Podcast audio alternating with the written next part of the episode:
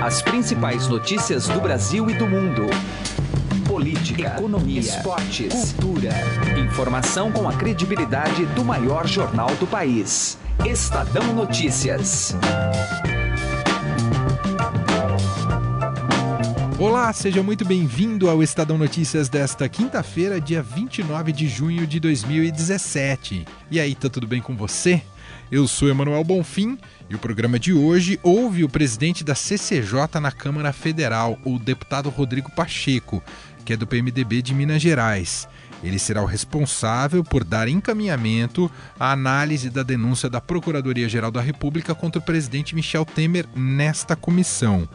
O governo diz que tem força suficiente para barrar a denúncia, diante da coalizão que possui.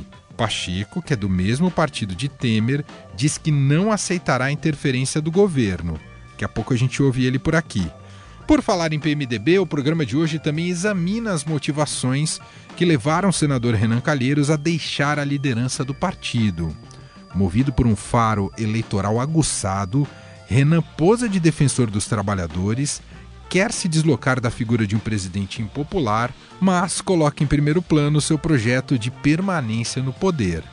O novo posicionamento era só mesmo uma questão de tempo. Estadão Notícias de hoje ainda debate a situação da Polícia Federal sem dinheiro para emitir passaportes e também vamos repercutir a sucessão de Rodrigo Janot na Procuradoria-Geral da República, com a escolha do presidente Michel Temer anunciada ontem por Raquel Dodge, que ficou em segundo lugar na lista tríplice, quebrando uma tradição que vinha do presidente Lula de sempre escolher o primeiro colocado dessa lista tríplice. Bom, para você participar aqui do Estadão Notícias, pode mandar seu e-mail para podcast@estadão.com. Fique à vontade, podcast@estadão.com. Estadão Notícias.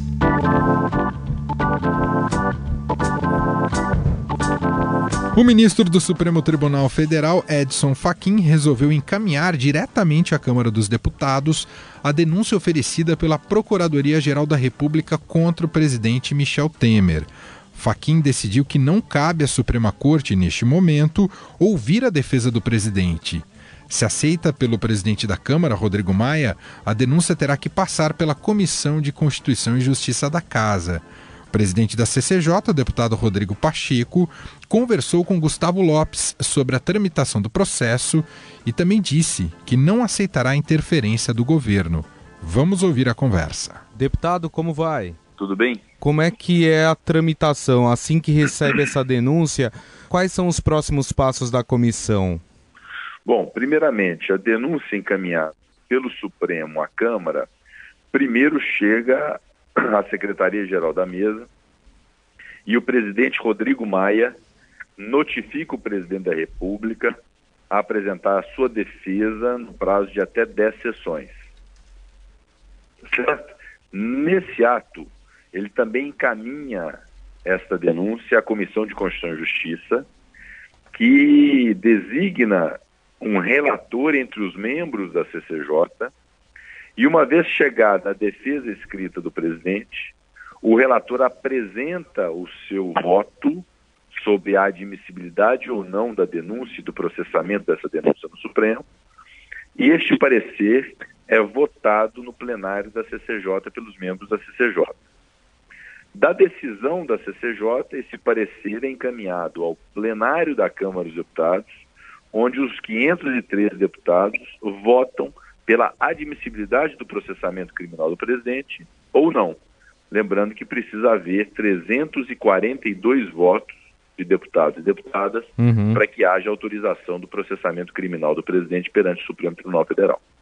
É, essa, inclusive, era, era um pedido dos advogados do presidente, né, que fosse enviado diretamente à Câmara. Só para o senhor esclarecer, deputado, é, chegando à Câmara, essa denúncia ela vai ser tratada de forma normal, tranquila. O senhor até deu uma declaração, né, que o senhor não seria pressionado por ninguém para tocar ou não essa denúncia, né? Sim, sim, mantenho a minha posição. Em relação a mim, em relação à presidência da CCJ, a qual eu respondo, pela qual eu respondo, eu posso afirmar que nós vamos dar o tratamento jurídico, o tratamento regimental, com a maior isenção possível em relação a esse tema.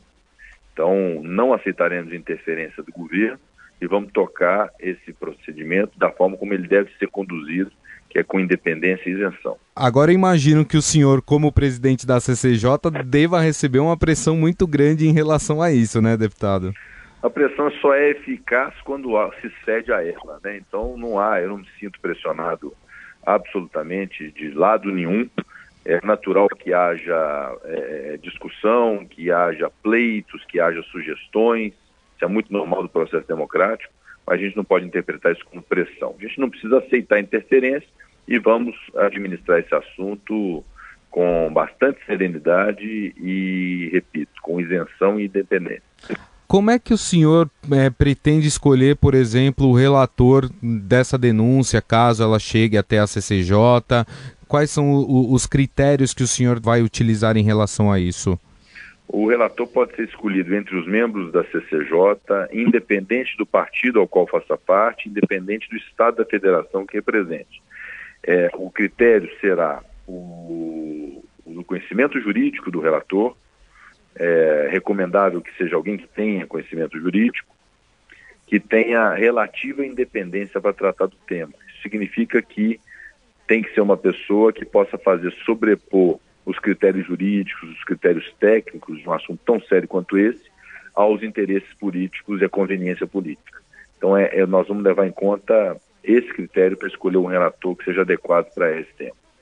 É, já se sabe se seria um, algum deputado do, da base governista ou da oposição ou ainda não se chegou a esse, a esse ponto? Ainda não se chegou a esse ponto. É natural que haja preferências de todos os segmentos, seja da base de governo, seja da oposição, mas essas preferências não serão determinantes para a minha escolha. A minha escolha levará em conta esses critérios que eu acabei de lhe dizer e nós vamos escolher tão logo a denúncia chegue na CCJ. É, o senhor ainda não teve acesso à denúncia, né, deputado?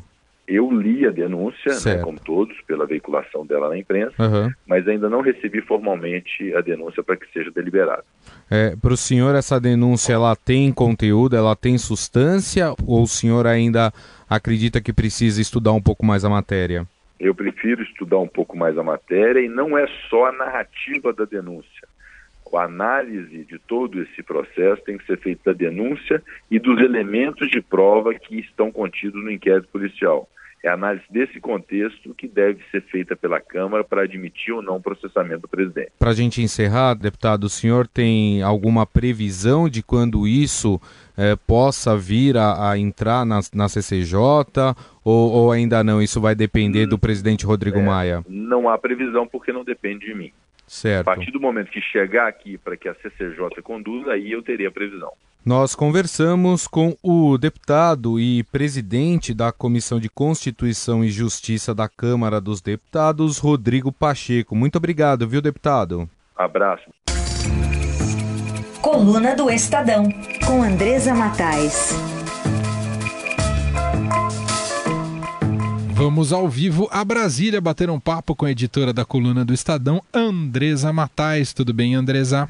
Oi, Emanuel, tudo bem? Oi para todo mundo. Bom, Andresa, um dos fatos mais importantes do dia de ontem foi a saída de Renan Calheiros da liderança do PMDB, algo que movimentou bastante em Brasília as atenções de todos os membros da política, né? seja de qual lado estiverem, seja da, do lado do governo ou da oposição. Queria que você contasse, dentro daquilo que você apurou, uh, estrategicamente o que motivou essa saída do Renan. Pois é, movimentou muito assim, né? Tanto a oposição quanto a base do governo. Todo mundo foi para o plenário ontem acompanhar o discurso do Renan Calheiros, que é algo inédito, né? Ele abandonar a liderança do PMDB não é um fato qualquer, é um fato muito forte ainda mais porque ele saiu atirando no governo. Ele mais uma vez disse que o governo é comandado pelo Eduardo Cunha, que está preso. Diz que o Eduardo Cunha tem forte influência sobre o governo Temer. Ele já repetiu isso algumas vezes e ontem ele reforçou esse discurso. Então, é, nesse momento em que o governo Temer está enfrentando uma crise, é, tudo que ele não quer é mais desgastes, ainda mais um desgaste desse tamanho chamado Renan Calheiros. Ontem mesmo, senhor presidente, fiz questão de reiterar o que já havia dito em outro momento. Não seria jamais líder de papel, nem estou disposto a liderar o PMDB atuando contra os trabalhadores e os estados mais pobres da federação. Mas o Renan avaliou várias questões aí para tomar essa decisão de deixar a liderança. É, ele está muito empolgado com o retorno que ele está tendo nas redes sociais. Ele é cristão novo aí nas redes sociais, principalmente no Facebook e no Instagram, quando ele faz críticas à reforma trabalhista. Isso está dando a ele uma resposta muito positiva, tanto que a assessoria já tem um levantamento que mostra que é, o Renan parou de ser xingado nas redes sociais. O Renan responde a vários inquéritos por conta da Lava Jato e outros processos no Supremo Tribunal Federal toda vez que ele aparecia nas redes, ele era muito criticado, xingado de ladrão, de bandido. E quando ele começou a adotar esse discurso contrário à reforma trabalhista, ele viu isso mudar. Então as pessoas estão elogiando o Renan nas redes, estão pedindo para que ele é, não recue nessa sua defesa, para que a reforma trabalhista não avance. Isso empolgou muito o senador. Outro ponto é que o Renan é candidatíssimo à sucessão né, para o Senado em 2018 e ele é um senador de Alagoas. O Temer já não tinha apoio algum no Nordeste. Agora, com essa crise toda, né, após ele ser denunciado pelo Procurador-Geral da República, o Temer se tornou muito conhecido, ele era, não, não, era conhecido pela maioria da população, mas agora ele é. Só que é, ele passou a ser conhecido numa forma negativa.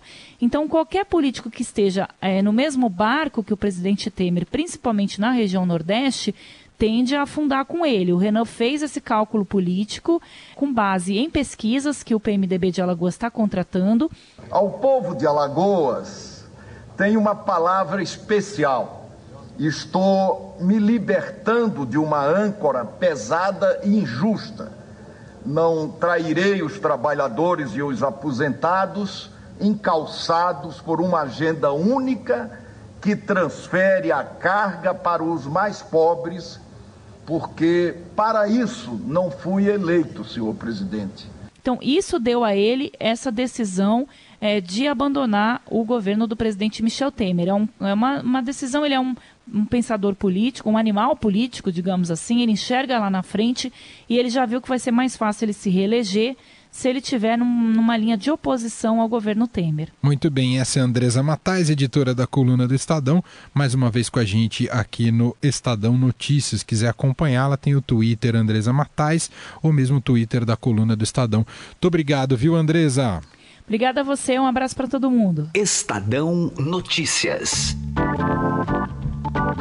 E agora eu converso aqui no Estadão Notícias com o Dr. Jaime de Oliveira, ele é o presidente da Associação dos Magistrados Brasileiros. Vamos conversar sobre a decisão do presidente Michel Temer, que escolheu para o cargo de Procurador-Geral da República para substituir Rodrigo Janot, o nome de Raquel Dodge, que ficou na segunda colocação da lista tríplice da eleição interna da Associação Nacional dos Procuradores da República. Doutor Jaime, obrigado por atender o Estadão. Tudo bem com o senhor? Tudo, muito obrigado. Doutor Jaime, como é que o senhor avalia essa decisão do presidente que não respeitou uma tradição que via desde o presidente Lula, desde 2003, de sempre escolher o primeiro colocado dessa lista tríplice? Como é que o senhor avalia essa decisão? Olha, é, a lista tríplice é feita para que se possa escolher os três mais, um dos três mais votados, né? Então há em vários lugares aí a tradição de se nomear sempre o primeiro colocado, mas há também a possibilidade de se fazer outra escolha, o segundo ou terceiro colocado. Isso nós já vimos, aconteceu já em São Paulo, é, o governador também já fez escolhas que não que não eram necessárias, que não era necessariamente o, o mais votado. E os três mais votados, eles todos têm muito bom nome, são pessoas muito preparadas, são pessoas muito preparadas para o exercício da o exercício da função. E, e a doutora Raquel, ela é, tem um currículo muito bom, é uma pessoa muito respeitada, e eu tenho certeza que fará um excelente trabalho com independência, que é aquilo que o país precisa e reclama nessa hora. Doutor Jaime, muita gente tem criticado de que o presidente teria tomado essa decisão quase por um critério pessoal com relação ao Nicolau Dino ser muito, que foi o líder nessa lista tríplice, ser muito alinhado com a conduta do Rodrigo Janot. O senhor acredita nesse tipo de, de critério tomado pelo presidente? Olha, uh, o, o, Brasil tem vivenciado aí uma, algumas situações que precisa, uh, talvez, repensar para o futuro é, certas, certas definições institucionais. Isso vale tanto em algumas situações do Judiciário quanto vale para algumas situações do Ministério Público. Se ele tem a prerrogativa de fazer a escolha, tem que se respeitar a prerrogativa dele. O que eu posso dizer, pelo pouco que eu conheço de história da escolhida, é que ela com certeza vai atuar com independência, porque ela tem um nome é, que foi construído aí com muita respeitabilidade ao longo da sua história e com certeza não vai desonrá-la no final da carreira quando alcançou o cargo mais elevado, quando alcançou o cargo mais elevado da, da instituição a que ela pertence. Então, eu acho que está dentro das regras constitucionais. Ele poderia escolher qualquer um dos três e fez a escolha que pareceu mais adequada. O que talvez preocupe a sociedade brasileira é saber se isso poderia, de alguma forma, prejudicar o andamento das investigações, o trabalho que o procurador Janot vem fazendo, e vem fazendo com brilhantismo, vem fazendo com, com muita dedicação e honrando também a história do Ministério Público. Eu acredito que ela vai dar sequência a isso e, e, o Brasil espera isso, né? Nós temos não só que torcer por isso, mas como acreditar nisso, porque o, o país precisa disso. Eu tenho certeza que ela vai honrar a tradição do Ministério Público e vai seguir com o rigor que precisa seguir porque o país está sendo passado a limpo e isso é muito importante. Ouvimos aqui no Estadão o juiz Jaime de Oliveira, presidente da Associação dos Magistrados Brasileiros. Doutor Jaime, muito obrigado pela entrevista. Um abraço para o senhor. Eu, eu que agradeço. Obrigadão. Estadão Notícias. Delegada da Polícia Federal diz que suspensão da emissão de passaportes é apenas a ponta do iceberg dos problemas enfrentados pela categoria. Segundo Tânia Prado, que é diretora regional da Associação dos Delegados da Polícia Federal, a falta de recursos colocados pelo governo federal também atinge a PF estruturalmente. Isso seria a ponta de um iceberg, porque a falta do recurso no passaporte é apenas uma das situações que nós vemos porque, a título de exemplo, estamos com um grande problema de falta de efetivo, porque não há verba para abrir o concurso para contratação de novos delegados, novos é, agentes e demais cargos, e isso vai afetando dia a dia nosso trabalho, tanto na investigação como na própria polícia administrativa. É um número muito grande, né? Mais de 500 delegados é, estão, é, existem esses cargos vagos de delegados. Então é, é um impacto muito grande também. E isso vai acontecendo dia após dia, devagarinho. Já o do passaporte é uma coisa que aparece rápido, né? E causa um, um impacto muito grande. A delegada da Polícia Federal de São Paulo, Tânia Prado, ressalta que o caso dos passaportes não é pontual, que a polícia carece de modernização para melhorar sua capacidade de atuação. Nós não conseguimos modernizar certas coisas que nós precisaríamos por exemplo, a questão da informática, ela precisaria funcionar não dentro de um limite de funcionamento, teria que ir além, nós teríamos que ter condições assim de, de nos atualizarmos, né, de termos os melhores meios possíveis, até porque o trabalho da polícia ele é sentido diariamente nas nossas operações e tudo. Então essa falta de recursos ela impacta em tudo, né? Não tem é, não é um caso pontual. O Ministério do Planejamento informou ontem que o governo federal vai pedir ao Congresso Nacional autorização para um crédito suplementar de 102,4 milhões de reais, com o objetivo de regularizar a emissão de passaportes. A iniciativa do governo atende só agora aos vários pedidos de suplementação orçamentária feitos pela Polícia Federal ao longo do ano. Foram 10 avisos formais somente em 2017 sobre a necessidade de mais recursos para a confecção de passaportes. A suspensão da emissão afeta cerca de 10 mil pessoas por dia. O órgão manterá o agendamento e os serviços nos postos de atendimento, mas não tem previsão sobre quando entregará os documentos solicitados desde ontem. A delegada da Polícia Federal de São Paulo, ouvida por este programa, Tânia Prado, explica que os casos de urgência serão atendidos conforme critérios estabelecidos pela própria Polícia Federal. Então as pessoas vão ter que esperar. Logicamente, nos casos de extrema urgência, extrema necessidade, ainda poderão ser feitos dentro das linhas que a, a própria administração da polícia está estabelecendo. Mas, é, infelizmente, a solução ela não, não vai se dar na data de hoje, tem que aguardar esse recurso, né? O Instituto Brasileiro de Defesa do Consumidor, o IDEC, enviou uma carta ontem à Polícia Federal e ao Ministério Público Federal em que considera ilegal a suspensão da emissão de passaportes. O órgão pede investigação do caso pelo próprio Ministério Público. O IDEC aponta que a emissão de documentos é um serviço público essencial, assegurado pela Constituição e pelo Código de Defesa do Consumidor. O Instituto, inclusive, lançou um modelo de carta aos consumidores para que exijam a emissão do documento. Essa carta está disponível no site idec.org.br. idec.org.br.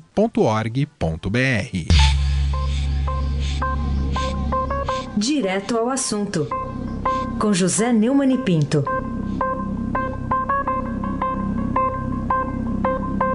A verdade total sobre a reforma trabalhista é a seguinte: o Temer mandou para a Câmara um projetinho vagabundo de cinco artigos que não mudava nada. O deputado Rogério Marinho, do PSDB do Rio Grande do Norte, neto de Djalma Marinho, ídolo da UDN na democracia de 46, fez um projeto exemplar, modernizador, acabando com a obrigatoriedade é, do, do pagamento de um dia de trabalho como contribuição para sustentar centrais sindicais de vagabundos e sindicatos dirigidos por outros vagabundos. E, e passou com esse projeto bom na Câmara. Acontece que o projeto, para não ter de voltar à Câmara, é, foi absolutamente emasculado por mudanças é, combinadas pelo líder do governo, Romero Jucá, pertencente à organização criminosa do Planalto, como definiu o delator premiado Joesley Batista. Entre essas modificações, há todas as modernizantes, voltando a um pouco mais do que era o projeto de cinco artigos inócuo e ineficaz que o Temer mandou para a Câmara. O Temer vende as reformas apenas como enfeite de marketing e está se mantendo no governo com, iludindo o chamado mercado com a possibilidade de ser substituído e com isso perder reformas que na verdade estão sendo completamente desfiguradas por ele mesmo, porque agora a sua única prioridade é se salvar da acusação penal de crime de corrupção passiva que foi feita pelo Procurador-Geral da República, Rodrigo Janot, seu mais novo inimigo. José Neumann e Pinto, direto ao assunto. O Estadão Notícias desta quinta-feira vai ficando por aqui. Contou com a apresentação minha, Manuel Bonfim, produção e entrevista de Gustavo Lopes e montagem de Nelson Volter. O diretor de jornalismo do Grupo Estado é João Fábio Caminuto. De segunda a sexta-feira, uma nova edição deste podcast é publicada. Saiba mais no blog Estadão Podcasts. Convido você também a avaliar nosso podcast no iTunes e também no Android e mandar seu comentário ou sugestão para o e-mail podcast@estadão.com. Grande abraço para você, excelente quinta-feira e até mais. Estadão Notícias.